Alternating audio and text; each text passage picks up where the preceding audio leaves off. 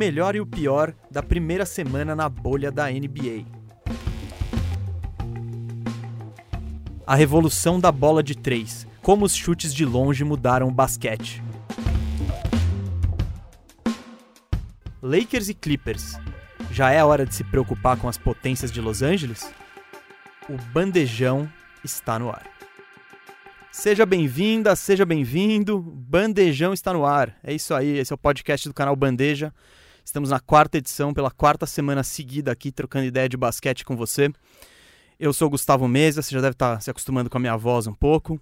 E antes de eu apresentar quem está aqui com a gente hoje, eu queria mandar um recadinho. É, será que o Isaac vai botar o Dory agora? Deixa eu ver.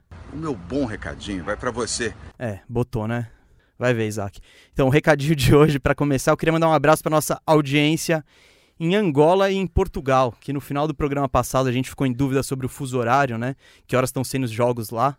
E, e, pô, o pessoal comentou super bem aqui no, no YouTube, nas nossas redes sociais. Então, queria mandar um abraço para todo mundo que está ouvindo a gente fora do Brasil. E também para quem está ouvindo aqui no Brasil, vamos dar uma moral. Quem está comigo aqui, como toda semana, é o Rafael Cardone, Firu. E aí, Firu, beleza? Fala, Gustavo. Tudo bom, pessoal? Aí, ouvindo nós aqui no Bandejão, episódio número 4. Eu queria também dar um recadinho hoje, Gustavo. Recadinho? É. Recadinho liberado. Beleza, eu queria mandar um recado pro Gustavo e pra dona Silvana, que sempre escutam aqui o Bandejão fazendo uma faxina na casa deles. Muito legal que a, a dona Silvana que fez o Gustavo curtir basquete, né? É, ela é uma grande fã do Antetokounmpo, Que nem a gente. como todo mundo, no mundo inteiro. E nosso convidado aqui já fez, já fez um não com a cabeça, então vou pegar esse gancho para apresentá-lo. Porque, eh, pelo visto, ele já vai começar com polêmica. Gostamos. Gostamos. Nosso convidado jogou basquete profissional, fez faculdade nos Estados Unidos, e mas hoje ele não, não, ele não seguiu a carreira no basquete adiante. O negócio dele é direção. Ele dirige direção em TV, em audiovisual, projetos relativos a esportes, e ele está lançando em breve um documentário que chama Revolução dos Três, que fala sobre como foi importante o título da seleção brasileira no Pan-Americano de 87. Davi Feldon, é isso aí? Falei alguma besteira? Falou tudo certo. Fala, rapaziada. Muito legal estar falando com vocês. Acompanho o canal Bandeja desde o início. Sou muito fã aí do Peleja e do Bandeja. Tô muito feliz em estar aqui com vocês trocando ideia de basquete. Vamos, vamos falar muito de NBA aqui pelo jeito hoje. o tema do programa hoje, porque esse é o primeiro bandejão com basquete valendo finalmente rolando. Porque até agora a gente só estava falando sobre o que ia acontecer e hoje vamos falar de basquete valendo mesmo. Mas antes eu queria entender do Davi por que, que ele fez aquela essa cara aí quando a gente falou do Antetokounmpo. Cara, pra mim, o basquete é mais do que um jogo. O basquete ele é uma expressão. Eu acho que o estilo conta muito pra mim no basquete. E eu não sou o maior fã do estilo de jogo do Antetokounmpo. Sem dúvida nenhuma, um grande jogador, sem dúvida nenhuma, MVP vai ser um problema aí pela próxima década, vai fazer um estrago tremendo. Mas se você me perguntar, você gosta de assistir ele? Eu vou dizer que não. Porque o estilo não me agrada muito. Mas, reforço, é um grande jogador. Sem dúvida nenhuma. Só pra gente conhecer um pouco mais do seu gosto, fala aí três jogadores que o estilo realmente te agrada hoje, que estão jogando hoje. É difícil fechar uma lista com três, porque eu acabo. Eu, eu sou mais fã de jogadores do que de times. O meu negócio é acompanhar jogadores. Mas se eu puder escolher três, eu diria que é Chris Paul. Boa. Pra mim é Point inigualável, armador, clássico, um dos melhores handles, é, tem o jogo de meia distância, é, eu, eu adoro o Chris Paul. Eu adoro o Drew Holiday do Pelicans, Boa. porque eu acho um armador diferente, eu acho que ele joga com o ritmo dele, o jogo vira o ritmo dele, não Marca o ritmo do muito. jogo, marca muito, pesado, corte pra cesta, bola lá dentro, é um jogador diferente do resto. E o terceiro jogador, se a gente pensar em estilo, eu diria talvez o Jokic, o, o, o Boa. Coringa. Aí, aí você me agradou agora. O Firu é o maior fã nesse mundo do Jokic. Eu acho um jogador muito diferente. Ele me lembra. É, ele é uma mistura de jogador de basquete com um, um personagem de quadrinhos, é, com um jogador de polo aquático. Eu acho que o, a forma como ele joga e o jeito que o Denver joga é muito interessante por causa dele. O jeito que ele consegue distribuir o jogo da cabeça do garrafão, o fato dele não ser super atlético, e eu acho que ele é craque. Não, ele é. E bom, para quem. A gente já vai entrar no, no, no, que tá rolando agora, mas sobre o Jokic e sobre o Denver Nuggets nesse começo, eles estão sem o Jamal Murray, então tem. Sem Jamal Murray, sem Will Barton e sem o Gary Harris. Então, eu tava dizendo isso justamente para falar que muitas vezes é o Jokic que tá levando a bola para ataque. Sim, então sim. ele é, é, o armador de 2 e 16 aí. Ele tem jogado de point guard direto.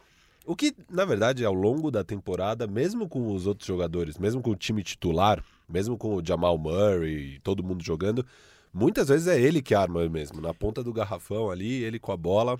Sim, mas o raro é ele trazer a bola. Não, é. Então tipo, agora... em geral, soltam a bola dele na cabeça do garrafão e o time joga em volta. Claro, mas... claro. Agora, além de tudo, tá carregando a bola. Não, boa, boa. Deu é, pra eu... ver que o Davi manja do, do negócio. Gostei, escolhas diferentes, deu pra mostrar um pouco aí. Não teve Bacana. Lebron? É, é. Cara, alguns jogadores são indiscutíveis. Claro, todos eles. Claro. É, é são Não. maravilhosos, todos, né? A gente, a gente aprecia, ama. Eu amo todos. É, o que falar desses caras? Não tenho o que falar. São, é, é, realmente são os melhores jogadores do planeta. Apesar de eu ter uma teoria aí que tem uma galera na Europa que Poderia é, estar tá na NBA também. Que poderia, mas por vários motivos não está. É, isso pode ser uma discussão para outro podcast aí no futuro, uma pauta interessante. Mas é, o estilo é muito importante no basquete. É, e, e, é por isso também que eu fiz o filme, porque o filme fala de estilo. O filme fala sobre um modo de se jogar uh, que eu acho que é muito bacana. Eu acho que o basquete hoje em dia ele tá talvez no seu auge visual ele nunca esteve tão plástico, ele nunca esteve tão rápido. E tudo isso só aconteceu por causa da bola dos três. A bola dos três, a utilização da bola dos três, ela espaçou o jogo.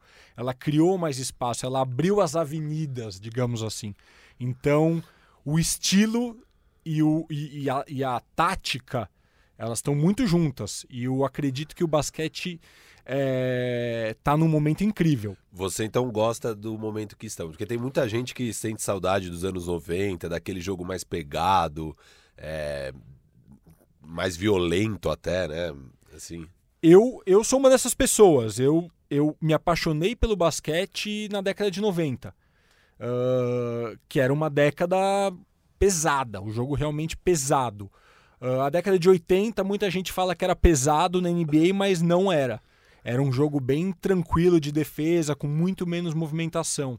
Eu acho que nos anos 90 a defesa ela, ela ganhou uma importância e a defesa ela sempre ela sempre evolui depois do ataque, né? Ela sempre reage. As pessoas sempre pensam no ataque primeiro e depois vem a defesa. Mas por muitas décadas, né, no década de 90 até agora, até 2010, 2011, a defesa reinou.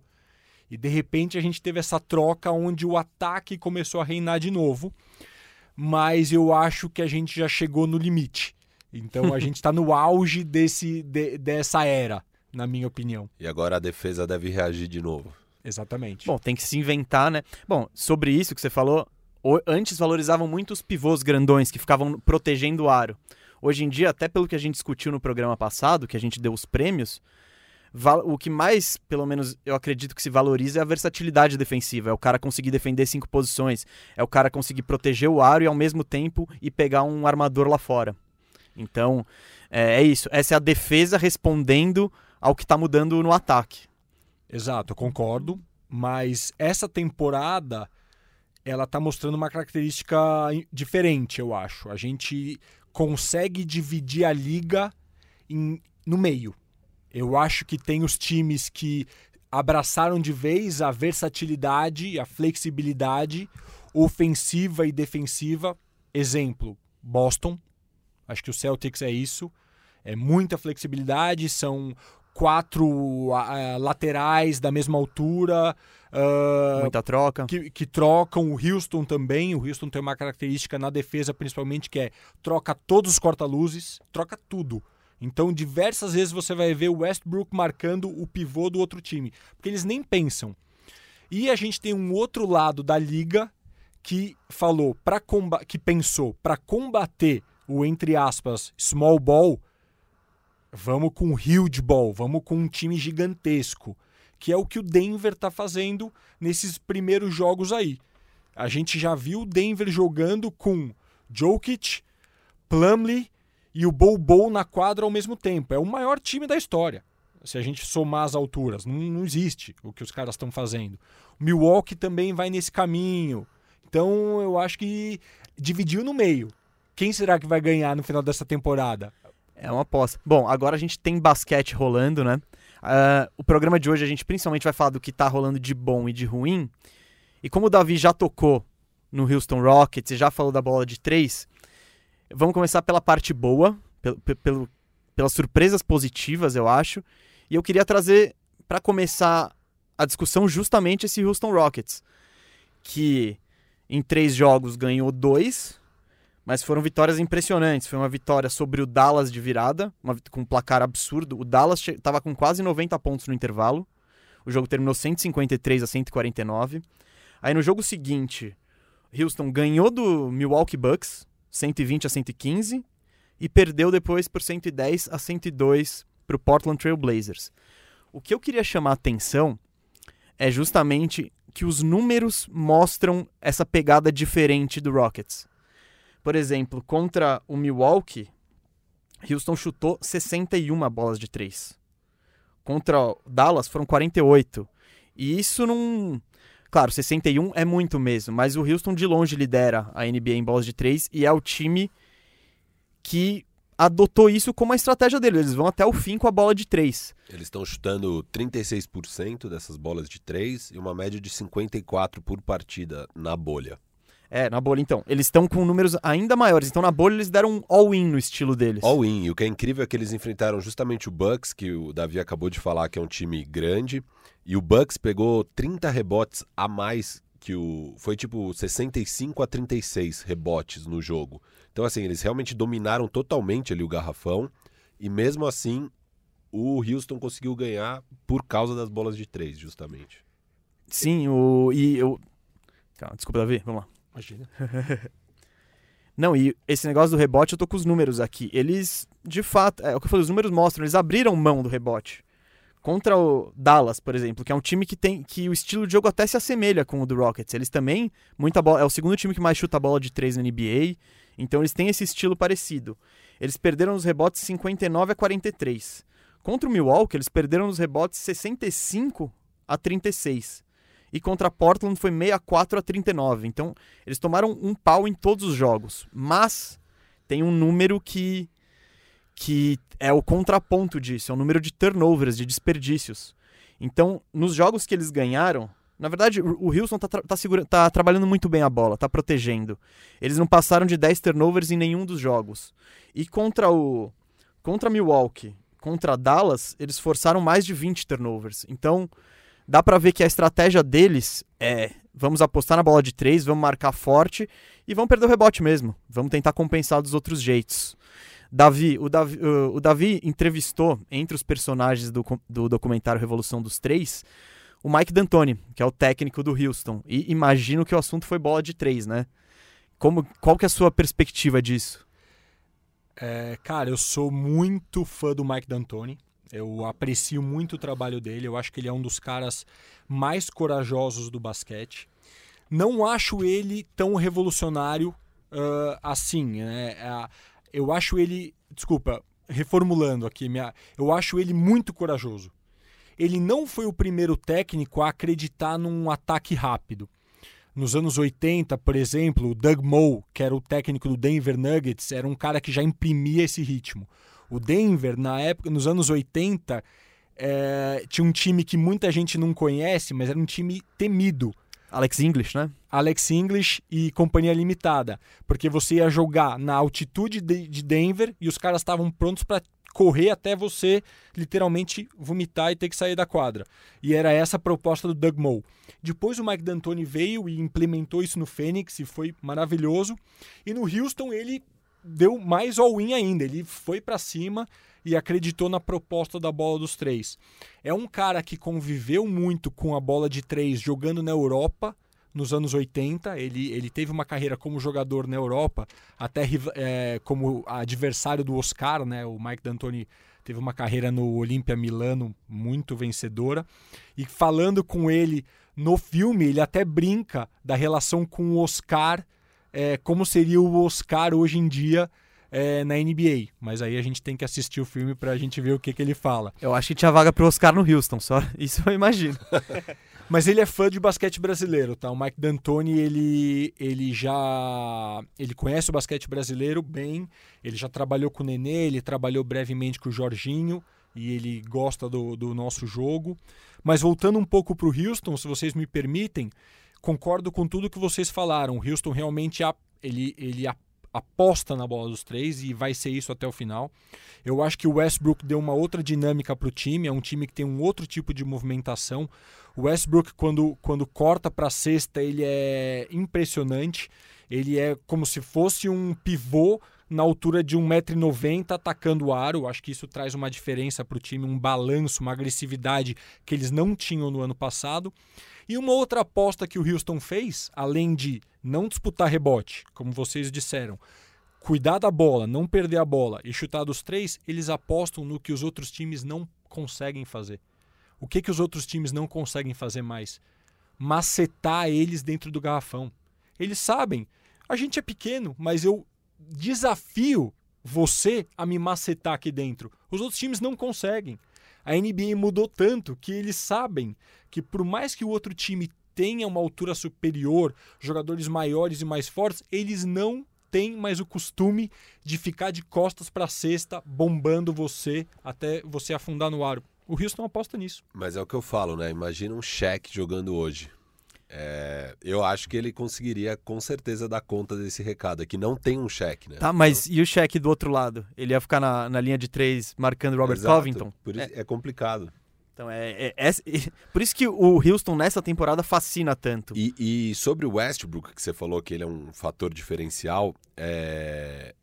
aqui tem, tem uns dados né, sobre o Houston Rockets, comparando ano passado sem o Russ com esse ano que está com o Russ em pace que é ritmo, né? Que é o, o, Como é que você traduziria o pace? É, é o tempo de posse de é, bola. quantas Isso, é posses quantas de bola, de bola você tem, tem ao jogo? longo do jogo? Eles eram o 27 time de 30 times da liga no ano passado. Esse ano eles são o quarto time.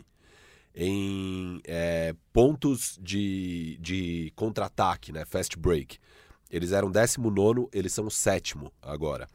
E pontos no garrafão, eles eram o último. Mesmo tendo Capela lá, eles eram o último. Esse ano eles se livraram do Capela. O, o PJ Tucker joga de pivô e eles subiram para vigésimo. Então eles subiram 10 posições. Isso aí é o Westbrook, porque é o Westbrook batendo para dentro. Claro, Porque claro. ele não é um. Ele, de todos ali, ele é o único que não é o chutador. Isso. E é o que a gente já falou aqui. A estratégia do Houston durante a temporada foi eles acharam, pô, estamos com dois caras que não chutam, o Capela e o Westbrook. A gente precisa de espaço para bater para dentro, senão o nosso estilo de jogo não funciona.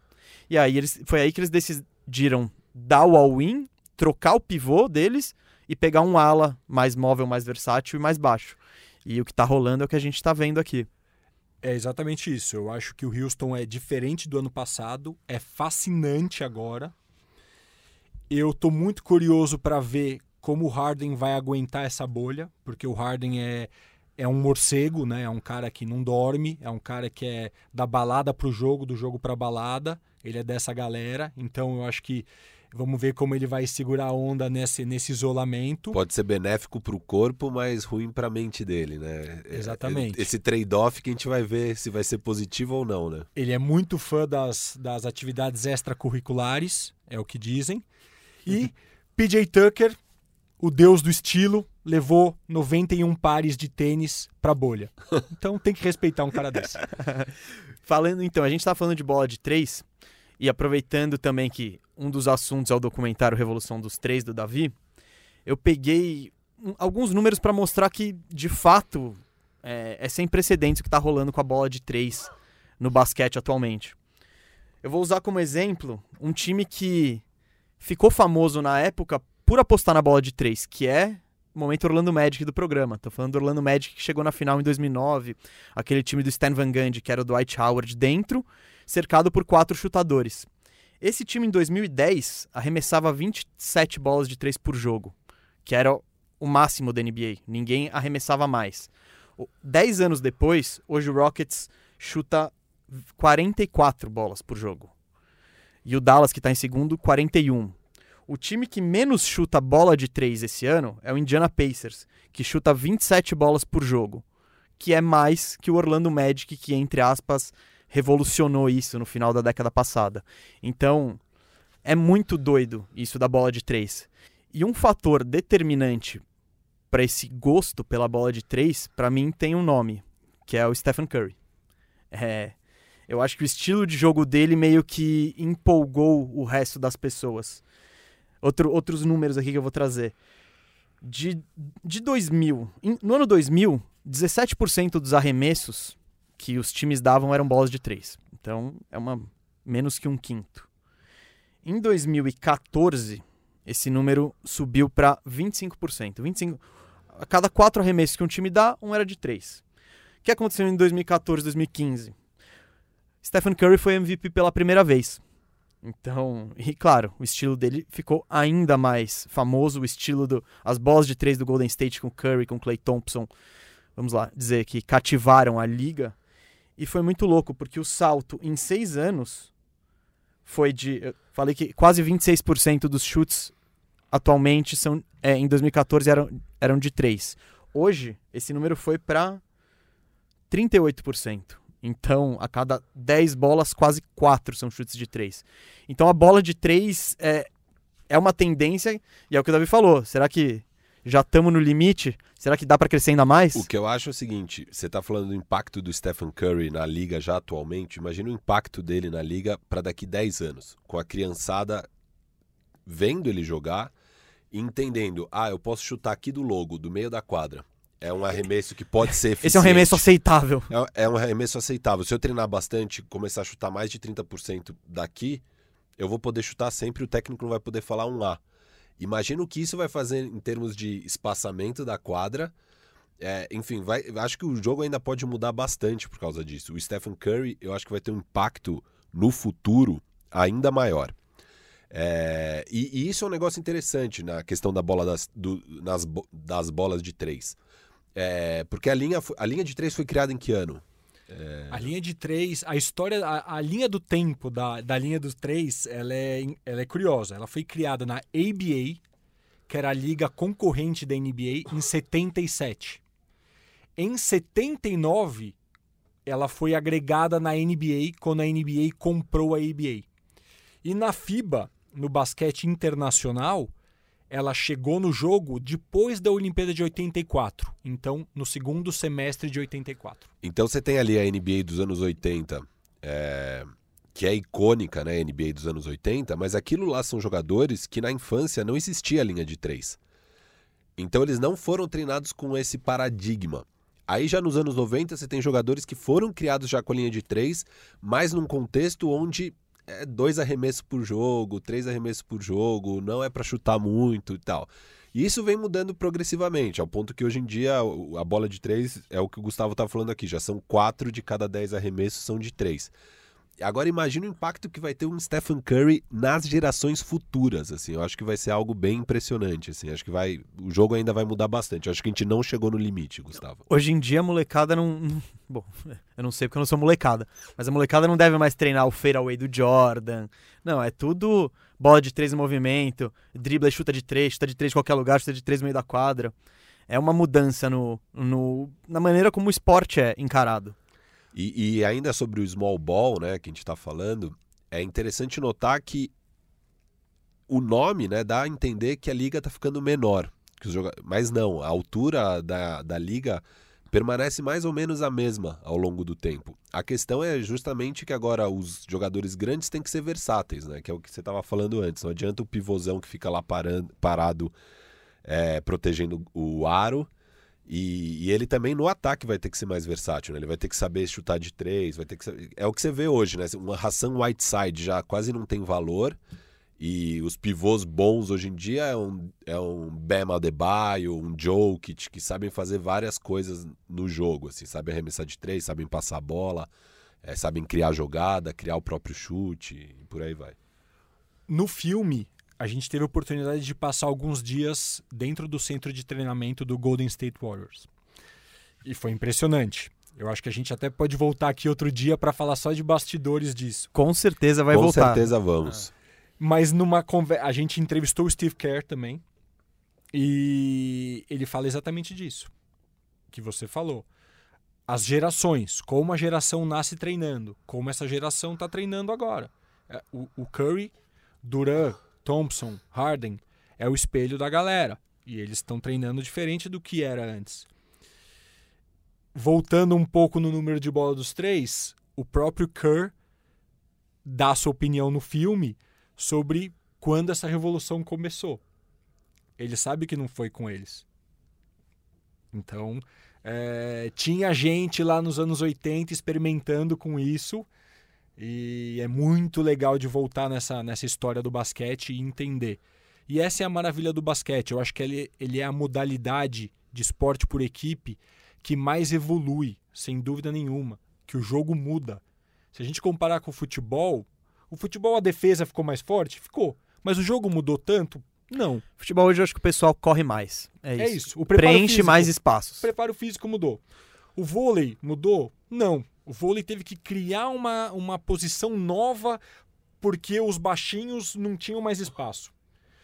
O basquete não. O basquete ele é popular, é, o baixo consegue, o alto ainda tem espaço. Claro que ele tem que evoluir, mas o jogo muda ciclicamente. Talvez a cada 10 anos, talvez menos do que isso. E isso é lindo no basquete. E é legal também que é uma liga que está sempre aberta a mudanças, né?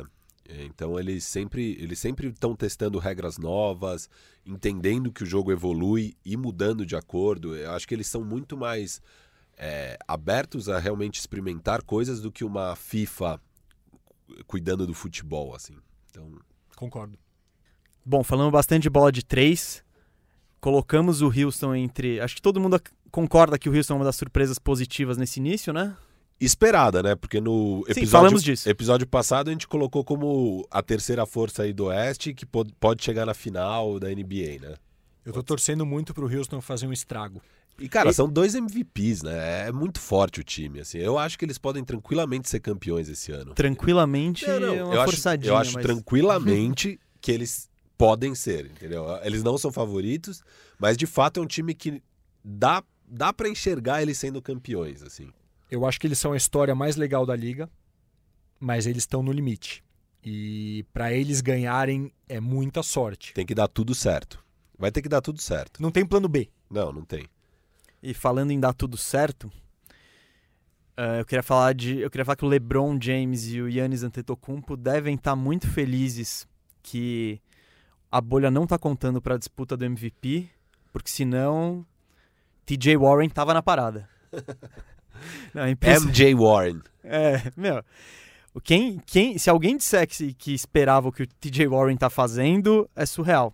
Porque ele é o grande destaque do Indiana Pacers, que ganhou três, as três partidas que disputou até agora.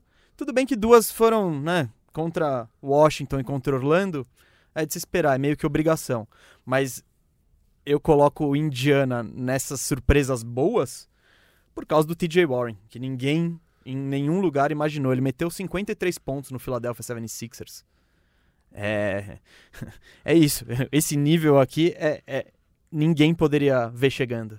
Indiana sem Brogdon, sem Lamb, sem. Sabonis está fora da temporada provavelmente. É impressionante mesmo terem ganhado as três. Eu achava que eles iam.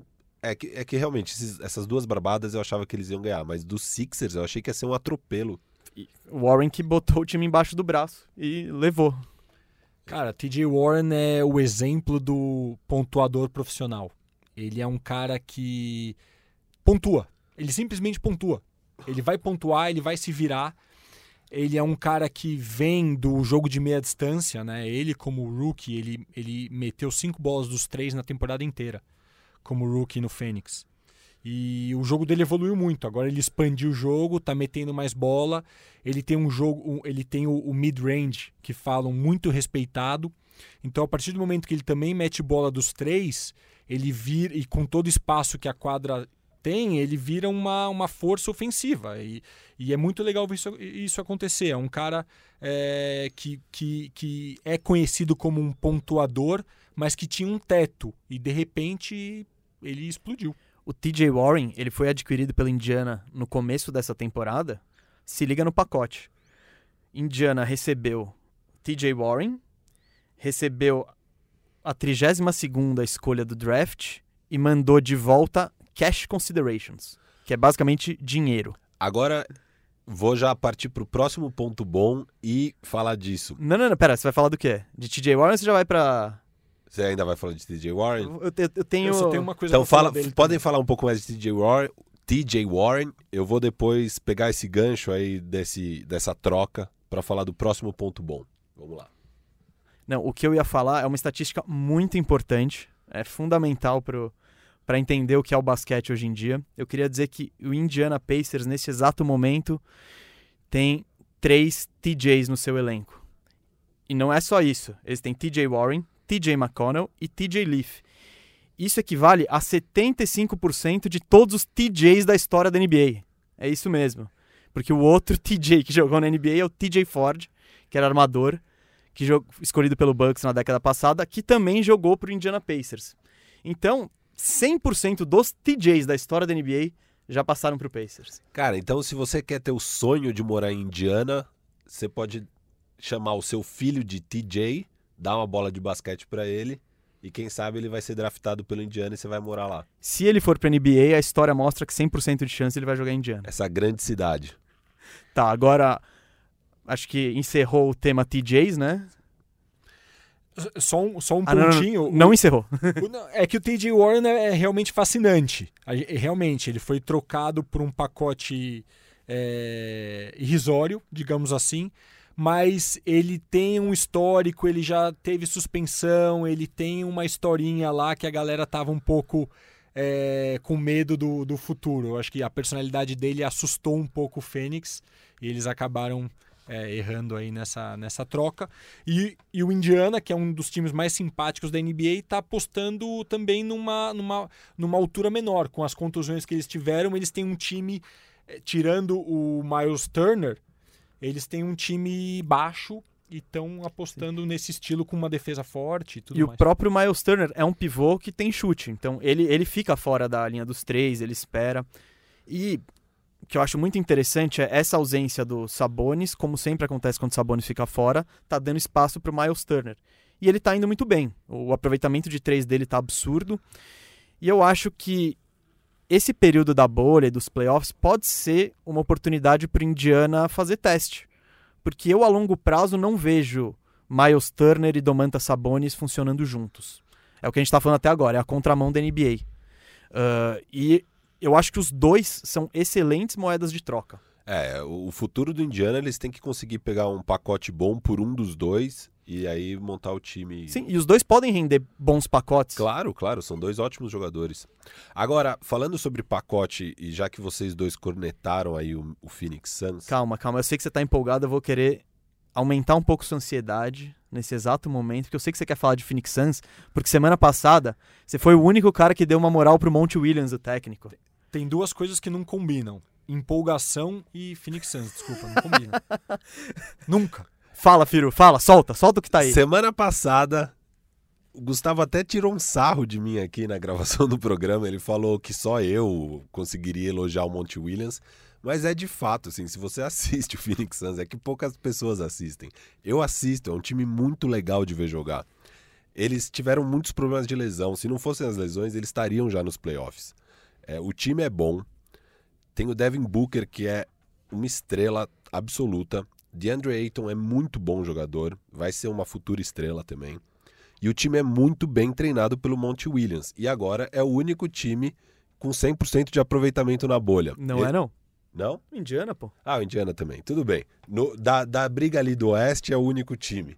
E eles estão 3-0, bateram dois times bem fortes, assim, um calendário difícil pro Suns. E, e sobre a troca do TJ Warren, óbvio que você pensa assim, é um absurdo, né? Você fala, puta, os caras deram TJ Warren pegaram é, cash considerations. Mas era importante para eles liberar o espaço no elenco, porque eles conseguiram pegar o Rick Rubio e o, o Tsunami Pap, foi esse ano? Foi, é, o Kelly Oubre. Então eles pegaram o Kelly Oubre Jr. e o, o Ricky Rubio, por ter liberado é, salário no elenco. Então, assim, a troca deles não foi pelo dinheiro, foi para liberar o, o, Pra montar- salary pra- cap Pra montar o para time montar um deles. time. E encaixa muito melhor no Phoenix Suns o Ricky Rubio do que o TJ Warren. Além de tudo, o TJ Warren, na, na, na carreira dele no Phoenix Suns, ele teve muitos problemas de lesões, além da parte comportamental que você estava falando. Tinha uma grande questão sobre a saúde deles. E, e, assim, eu, eu acho que foi a típica coisa que foi win-win. Foi ótimo para o Indiana e foi ótimo para o Suns. Eu acho que o Suns tá muito melhor hoje com Kelly Oubre e Rick Rubio do que estaria com TJ Warren, mesmo ele aí estourando, fazendo muitos pontos. E ninguém nunca vai me convencer que TJ Warren é um jogador melhor do que o Kelly Oubre. Outra coisa que eu queria falar aqui, Kelly É. Oubre tá machucado. Bom falar. Kelly Oubre tá machucado, né? mas ele chegou na bolha, talvez ele jogue. Sim, nesse momento ele tá machucado. Uma coisa que eu ia destacar de Phoenix Suns, que eu não ia roubar seu, seu brilho, é que é o Cameron Johnson, que é, um, que é o novato esse ano, que ele, ele era reserva, né? Jogava poucos minutos e agora foi jogado aí no fogo e tá correspondendo. Sim. Ele joga de power forward, pegou a vaga do Saric, né? Na verdade, ele tá na vaga do Kelly Oubre. Ele joga de, na posição 3 e quebra o galho de 4. No 3 tem jogado também o, o Mikal Bridges. Mikal Bridges, Sim, né? eles são meio híbridos os dois. É, é. Eu acho o Fênix um time legal de se assistir, concordo. Devin Booker é muito legal de se assistir, porque tem um repertório ofensivo muito bacana. Mas é, é fácil pontuar quando o seu time sempre perde mais do que ganha. Então eu tô esperando o dia que eles ganharem mais do que perderem, e aí eu dou uma moral pra eles. É, É, no- porque em tudo isso, o, o Phoenix tá 3-0, empolgou, mas não, o Phoenix ainda é o 12 eles estavam num buraco gigante. Não, é, até assim, on- na semana passada eu elogiei o Fênix, mas eu não coloquei eles como um candidato à vaga. E mesmo agora com 3-0, vai ser muito difícil deles conseguirem pegar o nono lugar e jogar o Play-in Tournament. Porque se eles ganharem as cinco partidas, eles vão para 34 vitórias. O Memphis, que tá 0-4 e talvez perca as outras quatro, e depois a gente vai falar na parte ruim, né? Com certeza. Com certeza. É, cara, se eles ganharem um jogo, eles já estão 33. Assim, é, é- tá muito complicada a situação, do, a situação do Phoenix Suns. Por mais que esteja empolgado, eu ainda acho que eles não vão pegar essa vaga. Mas eu acho que é um time que, se ficar saudável no que vem, pode garantir. Pode, eu tô garantindo, vai pegar playoffs. Garantiu aqui. Davi, quem mais você põe entre os destaques positivos desse reinício? Cara, pra mim, o maior destaque positivo é a NBA. A NBA voltou. Eles conseguiram. Qual outra liga no universo ia conseguir fazer um esquema desse? Ótimo ponto. E, e, inclusive, uma coisa que é preocupante é: vamos curtir bastante essa temporada, porque a próxima temporada está em risco. Que você pega a NFL, NHL, eles não. É, é, Major League Baseball, eles não estão conseguindo fazer a temporada. Muitos jogadores com coronavírus, muitos problemas, a, a temporada deles está em risco. Aí você pensa, ah, mas a NBA pode fazer uma bolha. Mas fazer uma bolha de seis meses, nove meses, Inviável. é inviável. Então, assim, tá muito difícil de pensar como que pode acontecer a próxima temporada da NBA. Talvez dois meses de bolha, depois vacina, talvez tenha vacina. É, eu não sei o que, que eles vão pensar, mas assim, vamos curtir muito essa temporada. Realmente, o que o Adam Silver e a NBA fizeram pra gente aqui é especial. Novamente tiveram os testes do coronavírus, novamente zerados os 350 jogadores. É, então, eu acho que são boas as chances dessa temporada ser concluída, a gente ter um campeão e realmente algo incrível, incrível. É isso. A, a NBA desse ano é a nossa vida esse ano. É um dia por vez. A gente não sabe como vai ser amanhã. Curte hoje um pouquinho, trabalha hoje um pouquinho, faz o que você quer, porque amanhã as coisas podem mudar. Se vier uma, uma, né, uma, uma, né, uma- se os casos começarem a aparecer, talvez essa bolha acabe. Mas o que eu queria trazer de destaque é isso. Eles conseguiram viabilizar. Eles conseguiram trazer um look para os jogos que é uma mistura de da Liga de Verão com, com um campeonato da Lituânia, Com videogame. com videogame. Então é uma coisa incrível. Você fica assistindo, os jogos estão muito bons, porque a gente tirou fora os times ruins, então ficaram os 22 melhores times. Eu tiraria também Washington, Brooklyn e Orlando, porque eles estão sobrando lá. E o Sacramento também. Se fossem 16 times só, estaria incrível essa, essa parte da bolha, mas tudo bem. Mas o que eles conseguiram realizar e o que eles trouxeram para o fã do basquete é incrível. Então, para mim, o maior destaque é, é a NBA, é, é, é, é essa organização que eles conseguiram. E tem outro ponto importante. A NBA, há algum tempo, ela estuda uma mudança de calendário. Ela estuda mudar a data da sua temporada ela atualmente ela disputa por dois meses, quase três meses, a atenção da mídia e da audiência com o futebol americano, que é o concorrente mais forte dela. Então a NBA ela está, ela estava estudando uma mudança da temporada para a temporada se iniciar no final de dezembro e se estender até o final de agosto, setembro por causa do coronavírus, eles estão fazendo esses testes agora. Então a NBA está testando a audiência, a NBA está jogando contra o beisebol, que é uma liga que eles não consideram já um adversário mais.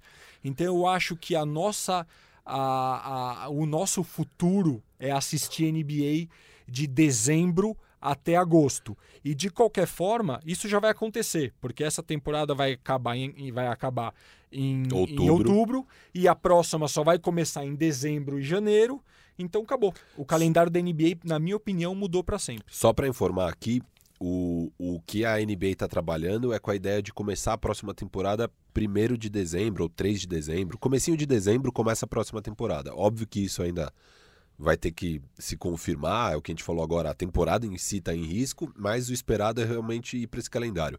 E, e só para contextualizar um pouco a sua fala, para quem não sabe, assim, a NBA acho que é um esporte mais popular no mundo do que a NFL, mas nos Estados Unidos a NFL é muito mais popular ainda do que a NBA. A NBA tem crescido muito lá dentro dos Estados Unidos, mas o grande esporte para os americanos é a NFL ainda.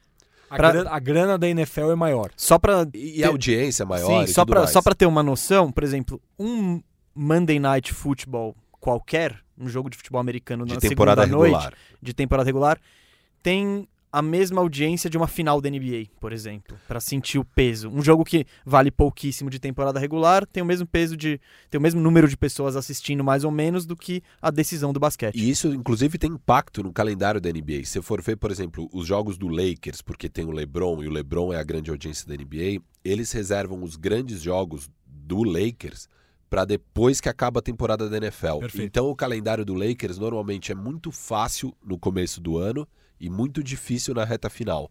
E você pega um Utah Jazz é o oposto. Eles jogam os jogos difíceis nesse começo quando está competindo com o NFL e sempre a reta final do Utah Jazz é um calendário fácil.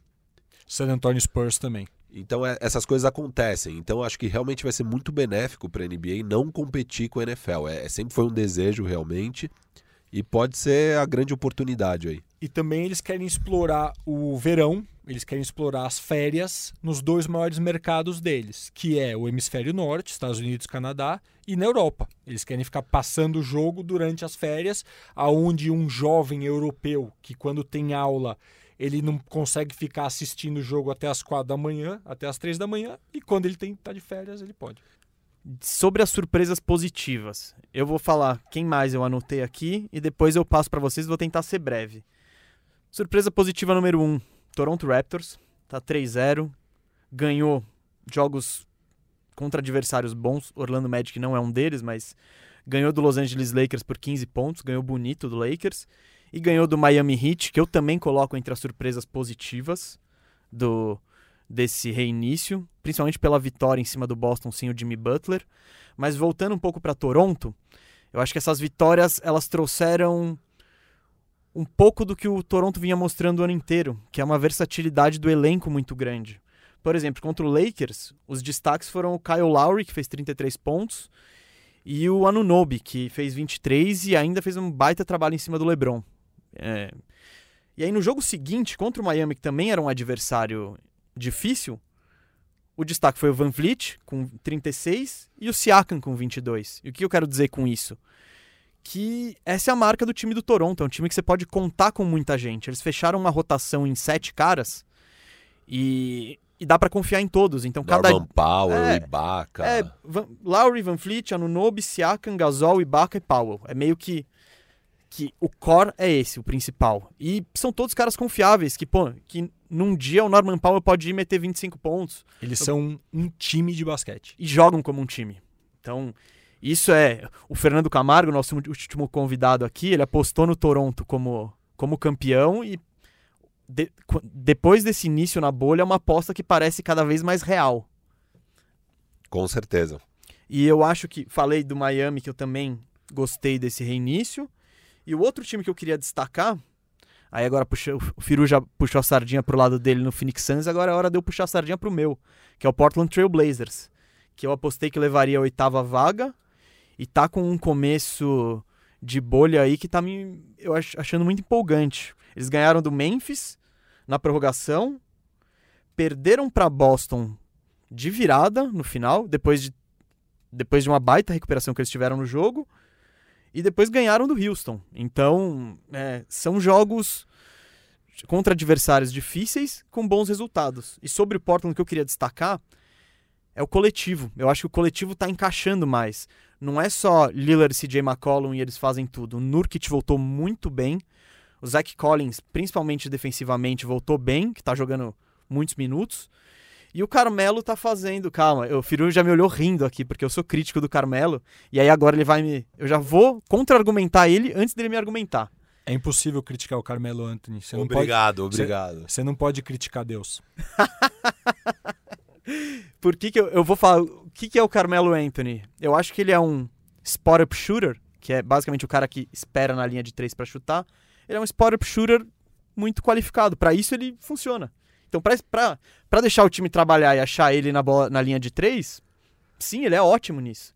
Agora, na defesa, por exemplo, você pega o jogo contra o Boston, o Nurkic só pegou a sexta falta porque uma infiltração do, do Jaren Jackson Jr., que, o- que ele passou do lado do Carmelo, o Carmelo não teve a pachorra de esticar a mão e fazer uma falta, tentar a roubada. Então é isso. Agora eu vou deixar o fã-clube do Carmelo se posicionar. Não, o, o Portland, eh, eu achava que eles poderiam pegar a vaga se o Nurkic realmente confirmasse o que ele estava jogando no scrimmage na temporada mesmo. Porque o scrimmage ali, os jogos de exibição ali, era bem baixo nível, né? Então não dava para confirmar que aquela boa atuação de- dele ali, naquele contexto, ia se repetir nos jogos para valer. Mas se repetiram. Nurkic está muito bem. Então eu, eu realmente acho que o Portland hoje é o favorito para pegar essa vaga. Mas e, o que eu gostaria de destacar é justamente o Carmelo, né? Ele, ele meteu aquela bola clutch de três que ganhou o jogo e ele tá muito bem nesse papel. Muito, muito bem. Se adaptou bem a essa função. E o time tá redondinho do Portland. Eles estão girando bem a bola, jogando muito bem coletivamente. E eles realmente precisavam do Nurkic bem, o Nurkic tá bem. Então é um time que, infelizmente, eu acho que vai pegar a oitava vaga. Eu digo infelizmente porque eu torço pro Lakers e vai ser uma pedreira sem tamanho aí pro Lakers já de cara nos playoffs. Eu repensei isso sobre a pedreira pro Lakers e eu acho que não vai ser tão pedreira. Porque o Portland não tem absolutamente ninguém na ala. Não tem um ala confiável pra marcar. E eu acho que o Lakers passa aí. Eu acho o Portland um time muito legal de assistir. Uh, Damian Lillard, para mim, é um dos três melhores armadores da NBA atualmente. Acho incrível. Capacidade dele de meter bola, eh, a durabilidade, a força que ele tem, apesar do tamanho. E eu quero ver muito um Lakers e Portland no primeiro round dos playoffs, porque eu acho que é uma disputa que é muito complicada para o Lakers. Eu acho que uh, você com Damian Lillard e CJ McCollum, você exige um tipo de marcação que o Lakers não tem. Daqui a pouco podemos entrar até nos problemas do Lakers. E eu acho que você tem é, gente para trocar porrada com o Anthony Davis. E eu quero ver quanto o Anthony Davis aguenta, o quanto o Anthony Davis quer trocar de porrada no playoff. A gente sabe que o LeBron vai fazer estrago. Como você falou, não tem ninguém para marcar. Mas não tem ninguém na liga para marcar o LeBron James. Eu quero ver quem vai marcar Lillard, McCollum e Nurkic e Whiteside dando porrada e vai ser bom. Não, o ponto, eu acho que o ponto fraco do Lakers é justamente marcar bons armadores. Então, e isso o Portland tem dois. Então, é isso. Eu acho que são dois times que que podem explorar o ponto negativo um do outro. E aí que o confronto é bom. É isso que a gente, é isso que a gente quer ver nos playoffs, quando os times se encaixam nas fraquezas e nas forças dos outros. E aí o bicho pega. Então, já que falamos de Lakers agora, Firu já deu a Eu, risadinha. eu posso dar só meu, eu posso dar meu ponto positivo? Deve, deve, deve, porque a gente falou ponto negativo aí, já parece que vai ser Lakers. Então, manda aí, Davi. Meus pontos, eu- dois pontos positivos rápidos que eu gostaria de citar.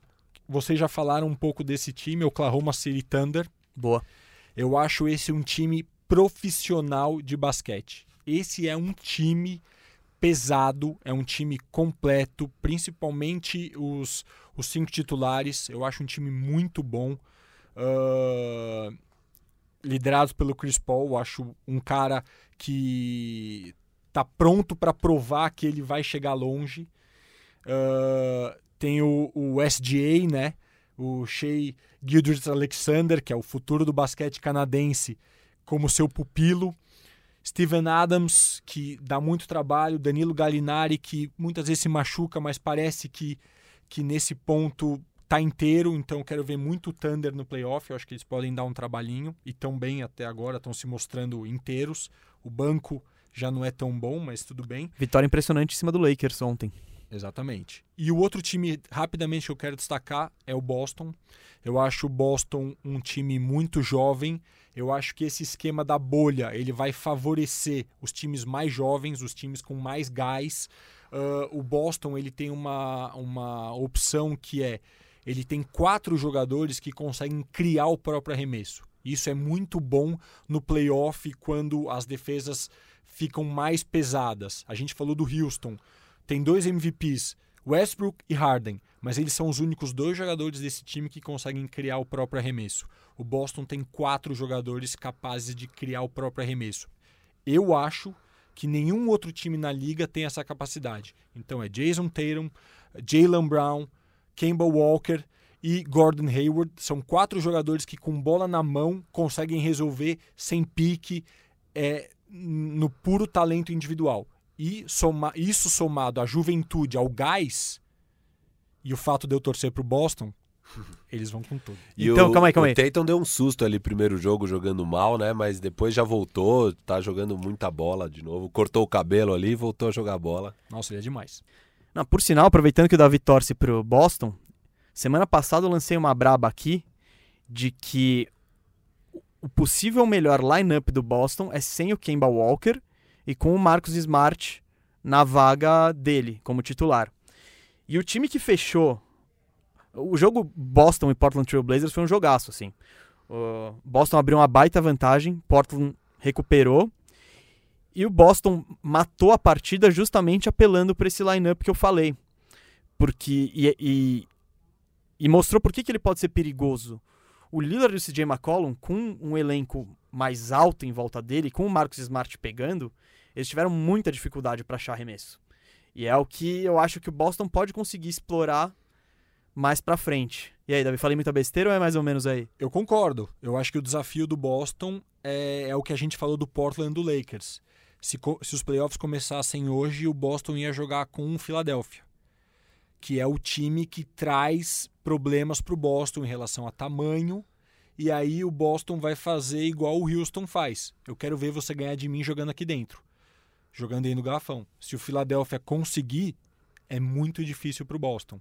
Se não, mas eu acho que E Philadelphia acho que é o time mais bem preparado pra fazer isso com o Joel Embiid. na teoria, Teoria. vamos o ver. Philadelphia é o time 100% teoria, porque na prática é uma doideira. Na teoria, o Embiid funciona. Na prática, ele come cheeseburger. Eu vou- pelo visto, ele não tá dos seus queridinhos, o Joel Embiid. Cara, gosto muito. É.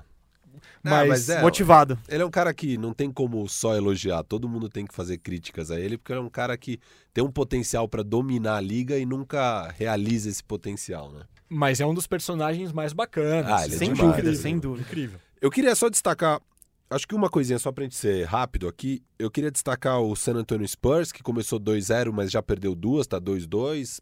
estavam empolgando. Acho que eles não vão pegar o Play Tournament, mas o que eu queria destacar é que finalmente eu tô vendo o lineup que eu queria na temporada inteira pro Spurs, que é colocar DeJounte Murray, Derek White, Lonnie Walker, DeMar DeRozan.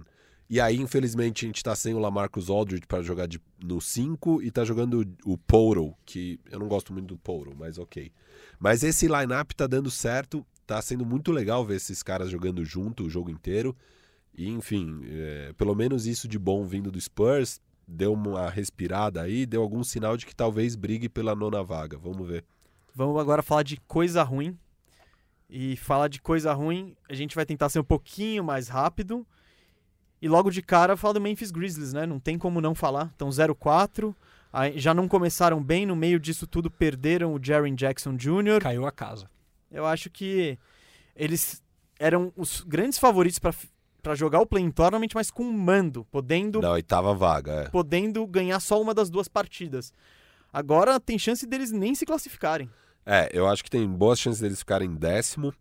É, o bo... assim, eles ainda estão numa posição favorável, mas o calendário deles é complicado. Eles pegam OKC, Toronto, Boston e Milwaukee.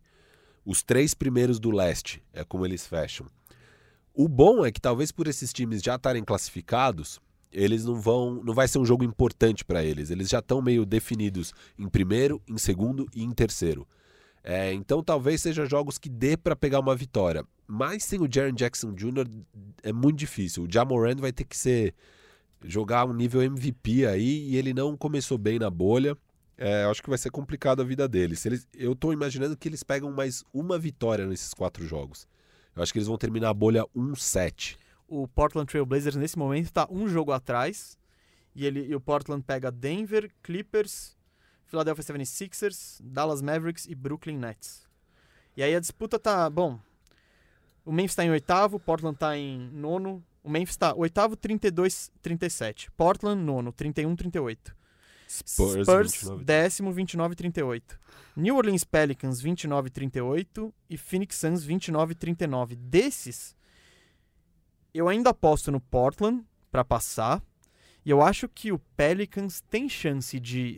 de... Calendário muito Exato, favorável. isso que eu ia falar. O Pelicans pega Sacramento Kings, Washington Wizards, San Antonio Spurs, Sacramento de novo e Orlando Magic. Dá para fazer 5-0 Dá pra fazer tranquilamente. 5-0. Então, eu acho que eles estão vivos. E talvez nesse momento eu apostaria no play-in com Portland e New Orleans. Mi- minha aposta é essa, só que o Zion vai ter que jogar mais minutos, né? Tá jogando 15 minutos. Teve só, só contra o Jamoran que ele jogou uns 20 e poucos. Nos outros jogos jogou 15 minutos. Parece estar meio forma, fora de forma. Na época ali que ele chegou na bolha, parecia estar rasgado em forma. Agora tá gordo de novo. E- Esse é meu, esse é meu, se vocês me permitem, esse é meu destaque negativo. Eu acho que a condição física do Zion é surpreendente como ela tá ruim. Ela- o jogador tá grande, o jogador tá gordo. Se movimentando meio esquisito. É, já é um, é um cara que tem um histórico de lesões muito grande. Gosto muito do jogo dele porque ele é único, né? Eu comparo o Zion com o Sean Kemp dos anos 90, quem conhece, é um cara que resolve o jogo muito rápido e muito explosivo. Então é um cara de dois dribles e explosão. É incrível de ver ele jogar. Mas a minha sugestão é, vamos aproveitar agora. Não acho que vai durar muito tempo. Porque o histórico de lesões é grande, o peso parece que vai ser um problema, porque ele está gigante. E, e essa é a diferença da NBA atual para a NBA ah, de 20 anos atrás.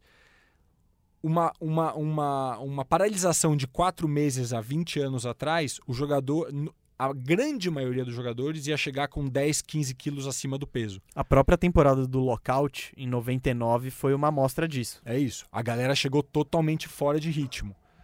Os, os caras hoje são muito mais profissionais, todo mundo chegou em forma, os times estão voando e o Zion foi pro lado contrário desse esquema. Ele chegou muito mais pesado, ele chegou fora de forma. Então, para mim, ele é o destaque negativo, apesar de eu gostar do time do Pelicans e querer uma disputa entre Portland e Pelicans para ver quem pega a oitava vaga. E é uma grande decepção, porque semana passada, antes de começar os jogos, eu destaquei que eu achava que o Jamoran e o Zion iam chegar voando, porque se sempre quando pega um rookie, ele tem uma intertemporada para trabalhar no corpo e, e já entender melhor o esquema de jogo e tudo mais, é na segunda temporada que eles realmente se destacam. E é só ver o caso do Luca Doncic esse ano, né? Ele começou a temporada já arrebentando num nível muito acima do que ele jogou no, na rookie season dele. E eu achava que a gente veria isso na bolha do Zion e do Jamoran, e os dois estão muito mal. E agora, para falar de. Estamos falando de coisa ruim. Vamos falar de Los Angeles. Na verdade, eu não quero cravar como negativo, mas o Lakers começou na bolha duas vitórias, duas derrotas. O Clippers, uma vitória, duas derrotas. Eu queria lançar o debate aqui é isso é preocupante ou normal? Como que vocês enxergam isso?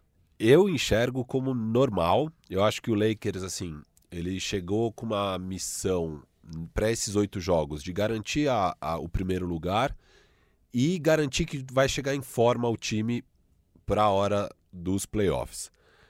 O Lakers, eu acho que ele pega jogo a jogo qual jogo ele precisa jogar muito sério, qual jogo é importante para eles, porque não vão ser os oito jogos que vão ser importantes. Aquela estreia contra o Clippers era muito importante, eles tinham que ganhar aquele jogo para dar uma moral, ganharam. Jogo seguinte, acho que é natural dar uma relaxada. Pegaram um time dificílimo, que é o Portland, eh, que é o Raptors, perderam. Jogo seguinte, eles foram lá, ganharam, garantiram o primeiro lugar. E agora, assim, vai ser normal. Acho que o Lakers vai terminar 3-5, ou 5-3, ou 4-4. Vai ser por aí. Eu, eu não me preocupo com o que eu vi até agora do Lakers. Acho que o LeBron tá indo bem maneiro para chegar para não correr nenhum risco. Eu acho que eles estão muito mais preocupados nesse momento com a saúde dos jogadores do que jogar o melhor basquete possível nesses oito jogos, assim. Então eu, eu, eu sou torcedor do Lakers, realmente eu tô zero preocupado com o que eu vi até agora. Eu acho que o Lakers, eu discordo. Eu, eu também, mas eu vou chegar lá. Eu acho que o Lakers está exposto. Eu acho que a gente está vendo realmente quem é esse time. E é impressionante como o tempo passa, ano, os anos vêm e o LeBron continua cercado por lunáticos. quando, quando a gente vê, a gente está vendo J.R. Smith, a gente está vendo John Waiters, é, Dion Waiters, mais conhecido como Philly Cheese. A gente está vendo JaVale McGee, a gente está vendo Dwight Howard e o playoff vai chegar. E do outro lado é Chris Paul com sangue nos olhos, é, é, Kawhi Leonard e, e, Paul George. e Paul George com sangue nos olhos, é Harden e, e Westbrook querendo te jantar. Eu acho que o Lakers está exposto. LeBron vai vir com tudo, Anthony Davis também, isso eu não tenho dúvida. Mas o que eu pergunto é, qual é a novidade? Porque a gente já sabia que o Lakers era isso. É um time mal montado, é um time com muitos problemas, mas que tem uma dupla quase imbatível, assim. É uma dupla muito forte e a questão sempre foi essa: a questão, o time é ruim, só que é o suficiente, talvez, para o Lebron chegar lá. Eu acho que a novidade é o timing. A bolha virou Copa do Mundo. E na Copa do Mundo, a Itália empata 0 a 0 com todo mundo ganhando os pênaltis e chega na final. E, e eu acho que o Lakers vai rodar nessa. Eu acho que tá preocupante pro Lakers. Todo mundo sabe que, os, que o elenco complementar do Lakers é ruim. Mas não tá dando para confiar em absolutamente ninguém. É tipo. E o termômetro do Lakers, que é o que eu falei no, na semana passada, é o Anthony Davis. O Anthony Davis fez 34 pontos contra o Clippers. O Lakers ganhou. O Anthony Davis ficou com 14 contra o Raptors. O Lakers tomou de 15. O Anthony Davis pegou o Rudy Gobert pela frente, meteu 42 pontos nele. O Lakers ganhou.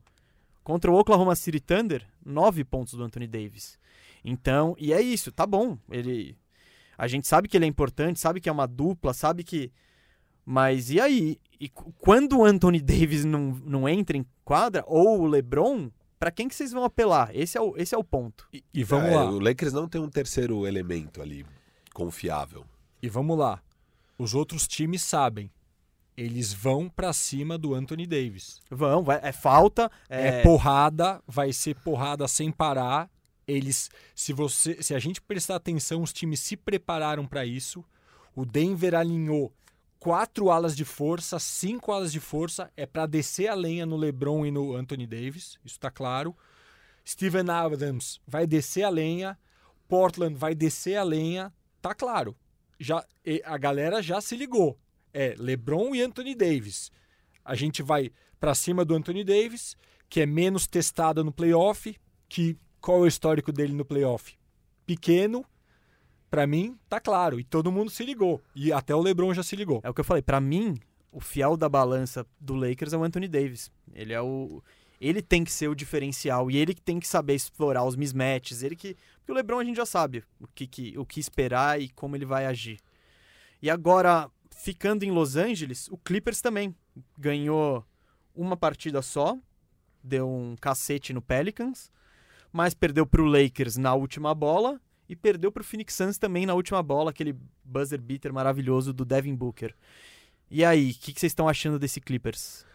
Eu acho ainda a mesma coisa. Eu acho que é um time um pouco sem comando, um pouco sem unidade, um time, assim, eu acho que falta um líder nato, tipo um LeBron James, que não é o Kawhi Leonard, não é o Paul George. Eu acho que é um time que não não tá mostrando que é um time unido. É o time mais talentoso da NBA, é o melhor time da NBA. Vamos ver o que acontece, né? Eles estão jogando até agora ainda sem o Montrezl Harrell, que acho que ele perdeu alguém da família, teve alguma, alguma... Perdeu a avó. A avó. O Lou Williams jogou o primeiro jogo agora, poucos minutos ainda, é, nesse último jogo que eles perderam para o Phoenix Suns. É, mas assim, é um time muito talentoso. Eu não, eu não me preocupo muito com eles, não. A questão para mim é só essa questão da liderança, realmente. É, o Paul George está jogando muito bem, está jogando num nível MVP ali, na bolha. Enfim, ele, eles sem Montrezl Harrell e sem Lou Williams ficaram por uma bola contra o Lakers. Então, é, não me preocupa muito, não. Antes de eu dar minha posição, eu queria pedir cinco segundos de silêncio em homenagem a Lou Williams. O cara botou tudo em risco. é um maluco, né? É completamente louco. Não, e você viu, você viu que ele falou que foi só pegar um rango, mas depois já, já vazou. A, a moça trabalhadora lá já falou que ele ganhou uma lap dance. Ele é famoso por isso em Atlanta. A casa dele é famosa por festas. Tem, um tem prato, duas esposas. Tem um prato no nome dele na, nessa casa de stripper. É, e é isso, ele é da turma do Harden, é, é da galera que eu, são os morcegos, são os caras que não dormem. e ele é dessa galera. E ele já não aguentou, ele já espanou rápido. Mas falando mais sério agora, eu, eu também me preocupo muito menos com o Clippers. Eu acho que quando o bicho pegar, você ter Paul George e Kawhi Leonard defendendo é muita treta. Ninguém pontua. E, e eles vão para cima. Eu acho que eles levaram a temporada até agora, eles não explodiram porque eles ficam controlando a lesão do Kawhi. É, eles jogaram 11, 12 jogos juntos. Eles vão na boa e agora chegou a hora. E eu volto, é Copa do Mundo. Eles vão aquecer nesses oito jogos e aí ir para cima nos playoffs. Acho um time mais completo. Acho que por enquanto o fato do Lou Williams estar tá fora e do Montrezl Harrell também estar tá fora atrapalhou o banco deles. Mas quando esses caras estão junto, é, eles trazem pontuação, eles trazem uma uma sincronia, né? Eles jogam junto, Williams e, e, e, e Montrezl Harrell, eles treinam juntos com o Rico Rines é, no verão americano, eles jogam juntos na Drew League de Los Angeles e eles vêm para o Clippers juntos. Então é um, é, eles são muito afinados. Cara, eu tô animado para ver o Clippers e eu acho eles o time mais perigoso. Agora, assim, os times de Los Angeles, eu acho que é um sinal amarelo é, falando de coisa ruim, mas falando de coisa ruim mesmo, sinal vermelho, para mim, Philadelphia 76ers. É um começo horroroso deles, Ben Simmons muito, muito mal. É, saiu tá... machucado ontem. Saiu machucado ainda ontem. É, a situação do Philadelphia está bem complicada. Eu achei que eles pudessem chegar, finalmente encontrar um jeito de jogar. Não parece ser o caso. Eu acho que ainda muito complicada a situação do Philadelphia. Quem vai meter a bola no final para o Philadelphia? É o Tobias Harris? Não é. É o Josh Richardson? É difícil. Então. Mas o Philadelphia, eu acho que eles continuam o mesmo ponto de interrogação, que eu espero exatamente isso do Philadelphia. É perder uns jogos nada a ver, aí ganha uns jogos e fala, como é que eles ganharam desse time? Aí o Embiid mete 50 pontos, aí depois ele faz 18. O Embiid é a chave. O Embiid é a chave. Se, se o Embiid enfileirar quatro, cinco, seis jogos, duas séries de playoffs seguidas bem, ninguém. O, o Embiid ele pode ser MVP da NBA. É, é- é inigualável o talento. Eu acho que nenhum time depende tanto do matchup quanto os Sixers. Porque se eles pegarem o Raptors, vai botar o Mark Gasol no Embiid, vai botar o Ibaka no Embiid, vão trazer gente do banco, Vai ser jogão. vai. Por exemplo, se pega o Boston, eu não vejo ninguém no Boston com capacidade de fazer frente ao Embiid. Então, o Philadelphia 76ers, mais do que ninguém, precisa trabalhar esses, esses confrontos. É, Boston deve estar torcendo muito pro Sixers subir da sexta posição pra quinta ou quarta ali, pra não ter que pegar eles, né? Eu concordo. Eu acho que o Philadelphia é o time, ao mesmo tempo, mais imprevisível e o mais temido. Porque todo mundo sabe da potência que ele. Se, a se tudo encaixar, ele talvez seja o melhor time da NBA. É é uma coisa maluca. Estamos terminando aqui o tempo, mas, Firu, o que, que você quer mandar aí? Cara, faltou falar uma coisa aqui de sinal verde, de time que. Boa surpresa aqui. É, na verdade, nem é surpresa pra mim. Eu falei que o Nuggets ia pegar a segunda posição do Oeste. Acho que eles ainda vão pegar mesmo a segunda posição do Oeste. Estão jogando sem Jamal Murray, sem Gary Harris, sem Will Barton, como já falamos, estão 2-1 na bolha. E temos aqui a ascensão de uma nova estrela da liga, Michael Porter Jr., arrebentando nos últimos dois jogos, média de 33 pontos e 13 rebotes e um toco. 60% de aproveitamento nas bolas de três nesses dois jogos. O cara tá arrebentando com, com, com os jogos e, assim, quem acompanhou a história do Michael Porter Jr., isso não é surpresa. Ele é realmente um, um prospect absurdo e eu tô gostando demais de ver ele jogar aqui na bolha com muitos minutos, com o Mike, Mike Malone dando confiança pro jovem, porque a primeira partida dele foi ruim e depois nas outras duas ele arrebentou. E acho que quando o Denver tiver completo, vai ser um time muito complicado aí na bolha, com o Michael Porter Jr. sendo aí a segunda, terceira estrela do time. Bom, como vocês já devem estar percebendo aqui no bandejão, se tem um fã do Denver Nuggets, é o Firu. É todo, todo programa tem, tem, tem uma pitadinha de Nuggets aqui. Com certeza. Pessoal, o papo tá bom, mas infelizmente nosso tempo acabou. Eu queria aproveitar aqui para agradecer o Davi Feldon, que aceitou o nosso convite de vir aqui. Davi, brigadão mesmo por ter vindo. E eu queria também que você dissesse, quem quiser saber mais sobre a Revolução dos Três, sobre o documentário que você dirigiu, como que faz? Pessoal, obrigado, é nós, adorei, obrigado pelo convite, acompanho o trabalho de vocês aí no, no, no digital e aprecio muito, curti muito ter falado com vocês. O filme tá para sair, ah, a gente há pouco tempo lançou o Instagram do filme, é o arroba R dos 3, 3 numeral, então arroba R dos 3. A gente já está postando alguns teasers lá, fotos, histórias. Então, quem puder seguir já acompanha esse aquecimento para o lançamento do filme. E estou à disposição quando vocês quiserem falar de basquete, eu estou sempre afim. Valeu, gente. Bom, o convite já tá feito, o Davi com certeza vai voltar quando o documentário for lançado, até porque tem várias histórias de bastidor super legais que a gente nem quis entrar hoje, porque senão a gente já estourou o tempo. Se falasse disso, iam ser uns três programas. Davi, brigadão. Rafael Cardone, Firu, mais uma vez, muito obrigado. Valeu. Até a próxima. Pessoal, o Bandejão é apresentado por Gustavo Mesa e Rafael Cardone. O convidado dessa semana foi Davi Feldon e a edição é de Isaac Neto. Muito obrigado e até semana que vem.